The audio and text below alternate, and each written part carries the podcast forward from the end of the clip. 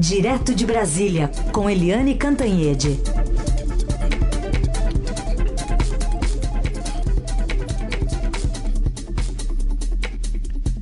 Oi, Eliane, bom dia. Bom dia, Raíssa e Carolina, ouvintes. Oi, Eliane, bom dia. Vamos começar falando da explosão lá em Beirute, né? Hoje a gente já tem informações um pouquinho mais detalhadas, mas ainda é, com, com, muitos buracos, né? Sobre a explosão de 2.750 toneladas de nitrato de amônio usado em bombas e fertilizantes armazenadas nesse hangar no porto de Beirute, que levou os libaneses a se perguntar o que, que uma carga altamente inflamável fazia ali. E segundo a rede de televisão árabe Al Jazeera, a análise de registros e documentos públicos mostra que altos funcionários libaneses sabiam há mais de seis anos que o nitrato de amônio eh, estava armazenado no hangar 12 do porto de Beirute que eles estariam cientes dos perigos que isso representava. É, um navio que propriedade, propriedade russa com uma bandeira da Moldávia é, acabou é, trazendo essa carga né, ao, ao Líbano lá em 2013 e desde então é, a gente tem a permanência dessa carga ali na região, que no final das contas explodiu, deixando pelo menos 100 mortos e mais de 4 mil feridos. E a gente conversou mais cedo com uma brasileira que mora lá há 22 anos, Eliane, ela estava contando para a gente que estava no hospital quando conversava conosco, atendendo alguns brasileiros que estavam feridos, é, é, graças a Deus, pouco feridos, né, levemente feridos, mas estavam lá nos hospitais e de que ela é uma representante da comunidade brasileira lá e que pelo menos 12 mil brasileiros vivem é, no Líbano. Então é muita gente e, e, por isso também dessa. Oi, acho que a gente perdeu a conexão com a, com a Carol, né? Mas esse era o relato da Carla Jaluc, né? De que tem 12 mil brasileiros lá, felizmente, é, a maioria com ferimentos leves, Eliane. Pois é, há uma relação muito intensa, muito forte entre Brasil e Líbano. Aliás, é, a gente tem Hospital Sírio-Libanês, a gente tem Clube Sírio-Libanês, é, a gente já teve um presidente de origem sírio-libanesa, que é o Michel Temer, né, o presidente da, da Fiesp, Paulo Scaff, quantos governadores, enfim. É, a comunidade sírio-libanesa é muito presente no Brasil, tem uma influência grande na nossa cultura, nas nossas relações, nas nossas, até nos nossos afetos, na nossa é, culinária, etc. E a mesma coisa acontece lá, né? Tem muita é, gente de origem é, libanesa que mora, que voltou para lá, é, que é casado com ou com sírio-libanesa ou com sírio-libanês. Enfim, é, é uma comunidade muito forte lá.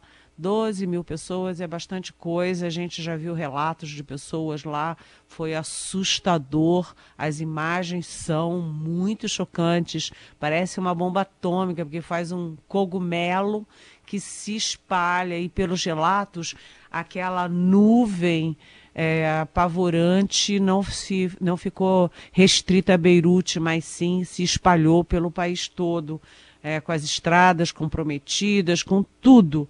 E isso vem num momento muito trágico, porque o Líbano vem é, numa crise econômica, crise social, crise política. Assim, o Líbano está no fundo do poço. Né? Os preços descontrolados, falta produtos, falta serviço, é muito triste. E sem contar, evidentemente, a pandemia que assolou e assola o mundo inteiro. É, então, é importante saber como é que o governo brasileiro reage a isso. A nota que o Itamaraty soltou ontem em nome do governo Bolsonaro foi uma nota muito fria. Eu falei com alguns embaixadores, eles acharam que a nota foi muito fria para o para o momento, para o tamanho da tragédia e pelas relações muito afetivas entre Brasil e Líbano. Né? O, o, na nota, o Brasil em nenhum minuto faz referência em ajudar, em alguma ajuda humanitária de qualquer forma, né? tem tanta forma de ajudar. E. E aí eu liguei lá no, na, na, cúpula do Itamaraty, que, enfim, por o osmose representa a cúpula do governo em questões internacionais, e a, eles eram cuidadosos até ontem à noite em é, encampar a tese de que foi um acidente. Evidentemente, tudo indica que foi um acidente, como a Carolina estava dizendo, realmente é um absurdo você guardar uma carga desse tamanho tanto tempo num porto, né, num lugar super povoado, né, no centro da cidade e ainda mais com o país todo quebrado, é, provavelmente a fiscalização estava precária, ninguém estava dando atenção devida àquilo tudo. Enfim, tudo indica que foi um acidente, mas pelo histórico do Líbano de muitas guerras, atentados, é uma é sempre uma situação muito tensa e também pela situação atual, né, de crise econômica, política, social que, enfim, deixa aí uma, um ambiente também é, é, que possibilita atentados e guerras civis, etc., o Itamaraty e o Palácio Planalto estavam cautelosos ao concluir que era um atentado. Então, o que, que eles diziam? Que as informações ainda eram precárias até ontem à noite, é, tudo chegava ainda de forma confusa e que é melhor esperar para ter uma conclusão. De qualquer forma, é, havia uma grande pergunta no ar aqui no Brasil e no mundo inteiro. Se na, a tragédia, dentro da tragédia, a tragédia agora, dessa explosão, dentro da tragédia econômica e humanitária que já acontece no Líbano, se isso pode abrir uma janela de oportunidades internacional, pressionando investimentos, ajuda, um olhar da comunidade internacional, principalmente dos países ricos, é, Estados Unidos, é, China, é, Índia, enfim, o próprio, o próprio Israel, o Irã, é, que não é rico, mas enfim, é, tem uma ligação forte, enfim, se isso pode atrair as atenções positivas da comunidade internacional e do outro lado, será que é possível que chegando ao fundo do poço isso abra também uma janela de oportunidades interna uh, para criar-se uma concertação, uma tentativa de coesão política para sair do fundo do poço? É essa, pelo menos, a esperança. Mas como o Líbano é muito, enfim, está sempre conflagrado, é, é uma esperança, mas todo mundo tem essa esperança, assim, sabe, com um pé atrás porque não é fácil fazer qualquer tipo de concertação num país conflagrado como o Líbano. É tudo muito triste e aqui vai a nossa solidariedade não apenas à comunidade brasileira no país, mas também ao próprio país que passa por situação tão, tão difícil. Muito bem, a gente continua acompanhando, atualizando o noticiário sobre o Líbano, né? E todo mundo sabe que eu sou filho de sírios, né? Então tem um carinho muito especial aí também pelo Líbano, né? A gente fala a mesma língua, né? Lá e aqui. O, acho que a Carol voltou, tá de volta aí, né, Carol?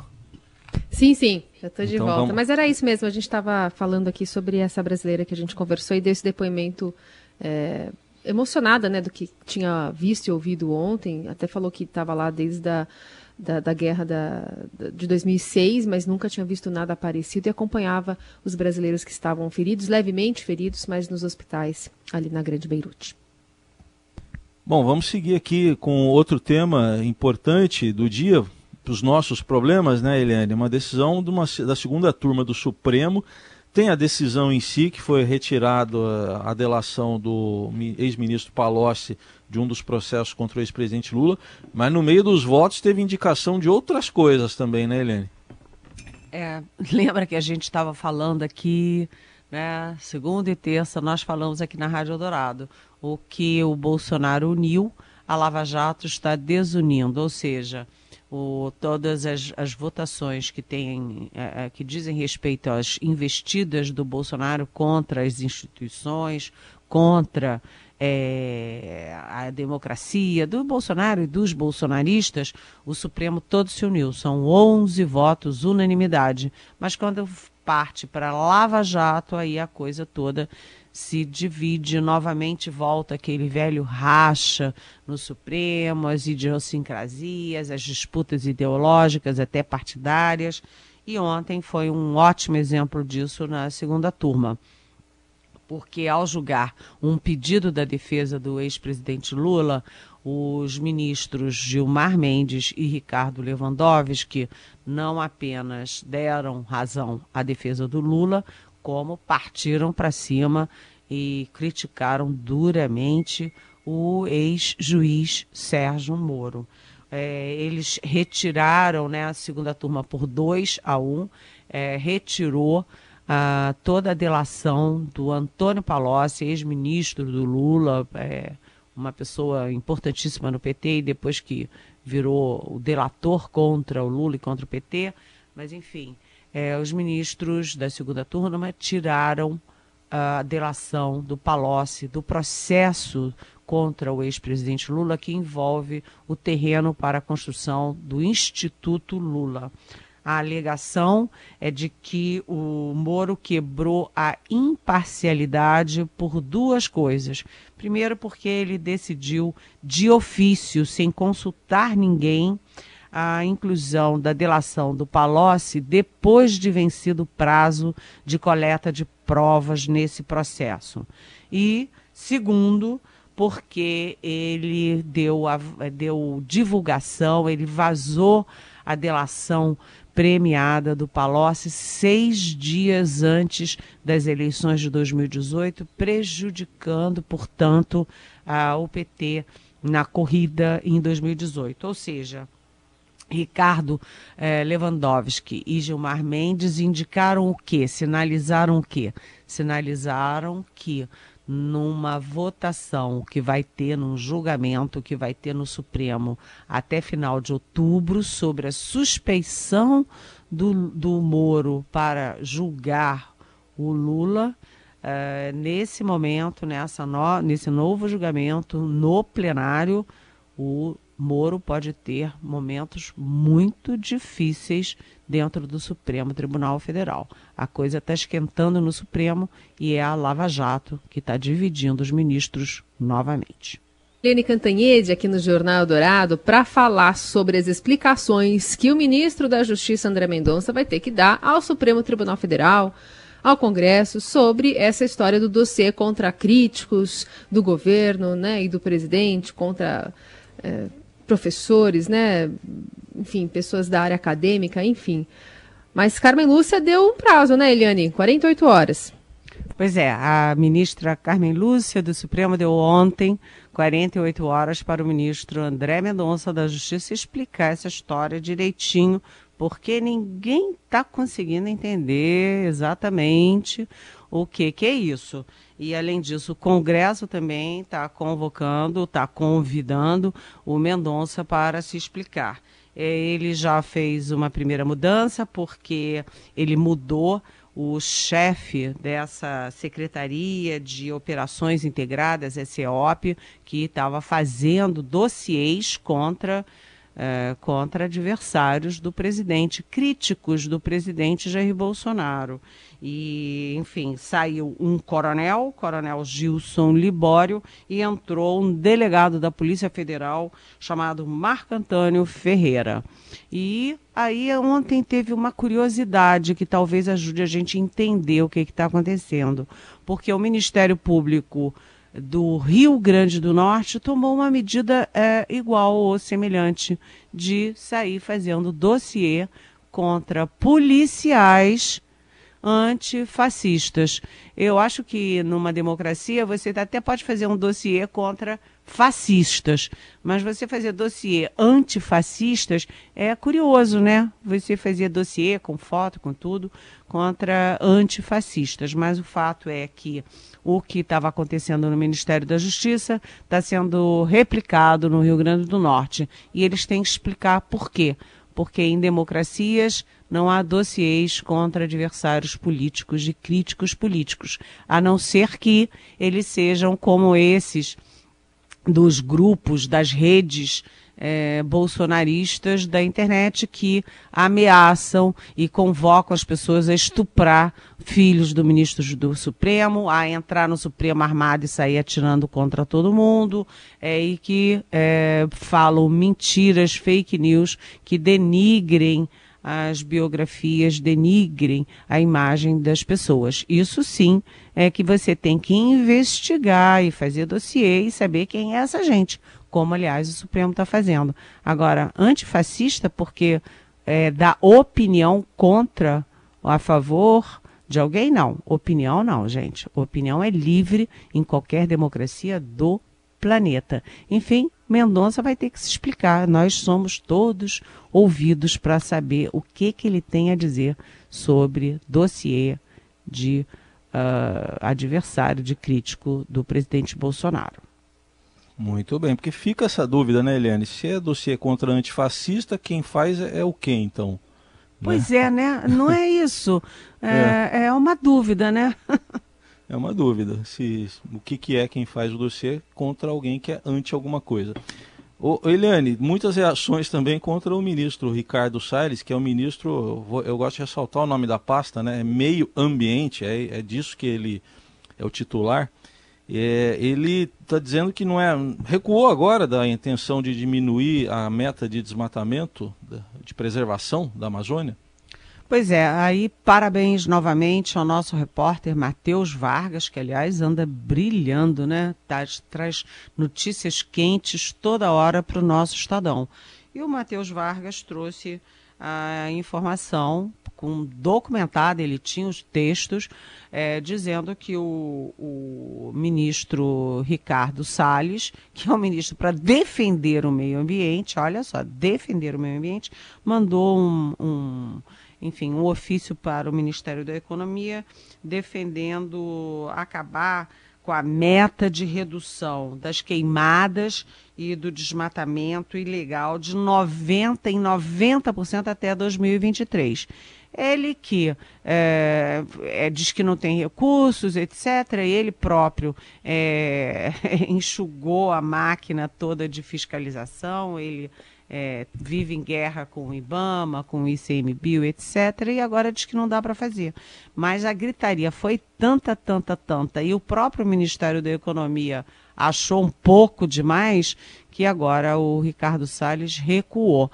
Vamos ver então é, qual é a outra boiada que ele vai tentar passar, enquanto estamos todos distraídos com as quase 100 mil mortes que o Brasil está atingindo essa semana, provavelmente no, na pandemia. Eliane, pergunta do Manfrini aqui, enviada pelo WhatsApp. Ele se refere ao áudios vazados da Lava Jato.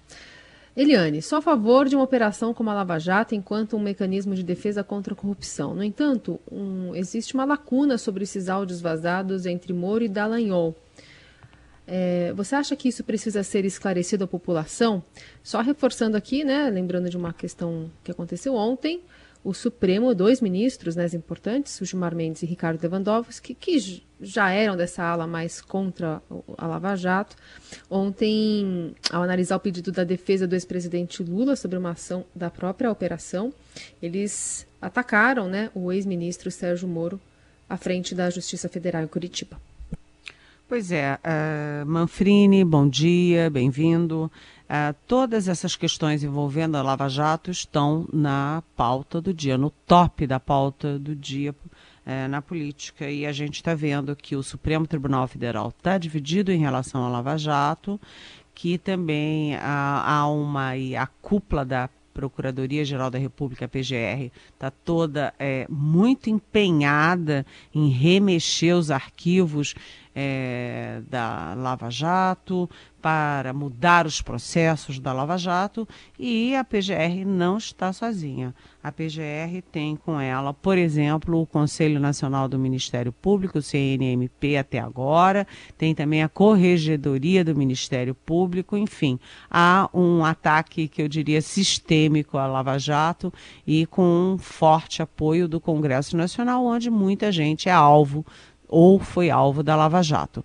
Agora, a gente lembra, Manfrini, que está em julgamento é, no, no Conselho Nacional de Justiça, no CNMP, não é no Conselho Nacional de Justiça não, né? no CNP, a atuação do Deltan Dallagnol, que é o líder da Lava Jato em Curitiba, é uma, enfim, foi o grande porta-voz da Lava Jato e que está sendo julgado ali por práticas durante a maior operação de combate à corrupção do mundo. Ou seja, a gente ainda vai ter muitas, muitas emoções e eu temo que, em vez de tentar melhorar o sistema, a intenção seja fazer uma devassa e seja é, transformar, demonizar uh, o Moro, o Dallagnol, essas pessoas que fizeram muito bem ao país no combate à corrupção. Bom, a Juliana está querendo saber sobre. Ela está dizendo aqui que o auxílio emergencial é provisório, né? E ela gostaria de saber se o presidente Bolsonaro cons vai conseguir manter o apoio no Nordeste, que aumentou. É, e ela lembra que no Nordeste é uma região muito de apoio muito ao PT, a Lula, também por causa do Bolsa Família. Ela, acha, ela quer saber se o presidente Bolsonaro mantém esse apoio. Oi, Juliana. Você sabe que nos bolsões pobres é, é, é, sempre assim, né? Quando na ditadura militar o maior apoio aos militares e ao regime vinha da, dos bolsões pobres que precisam muito do Estado. Depois veio o Fernando Henrique é, é PSDB, eles foram eleitos e tal com o apoio da classe média, da, da, da do, enfim, do pessoal que foi muito é, favorecido, inclusive pelo Plano Real e tal. Mas no final a, a popularidade que restou vinha muito mais dos bolsões também, mais pobres e tal. Isso aconteceu com o próprio Lula, que a grande base eleitoral do Lula e do PT é das bases pobres, tanto que a gente vê que o Nordeste é a área é, toda, a região toda, muito mais petista, é muito mais vermelha do país. Aliás, a única região vermelha do país. E isso agora o Bolsonaro está replicando tudo isso, está repetindo isso. Ele perde é, votos, perde apoios de popularidade nas classes mais bem informadas, mais escolarizadas e com maior renda, e compensa isso com as classes mais pobres, que dependem muito desse auxílio emergencial. Então, uh, o que está em discussão no governo agora é que é necessário é, você prorrogar por pelo menos mais dois meses o auxílio emergencial. Só que é, o Ministério da Economia lembra que isso custa 50 bilhões de reais por mês, que as contas públicas já estão arrombadas e há uma discussão sobre os valores. Manter 600 reais é, é, parece que está ficando improvável. O mais provável nesse momento, Juliana, é sim é, prorrogar o auxílio emergencial, mas com um valor menor, por exemplo, 200, 300 reais. Vamos ver, porque vai ser uma queda de braço com o Congresso Nacional. Essa é Eliane Cantanhede, que volta amanhã aqui ao Jornal Dourado. Boa quarta-feira para você, Eliane. Para vocês também. Beijão.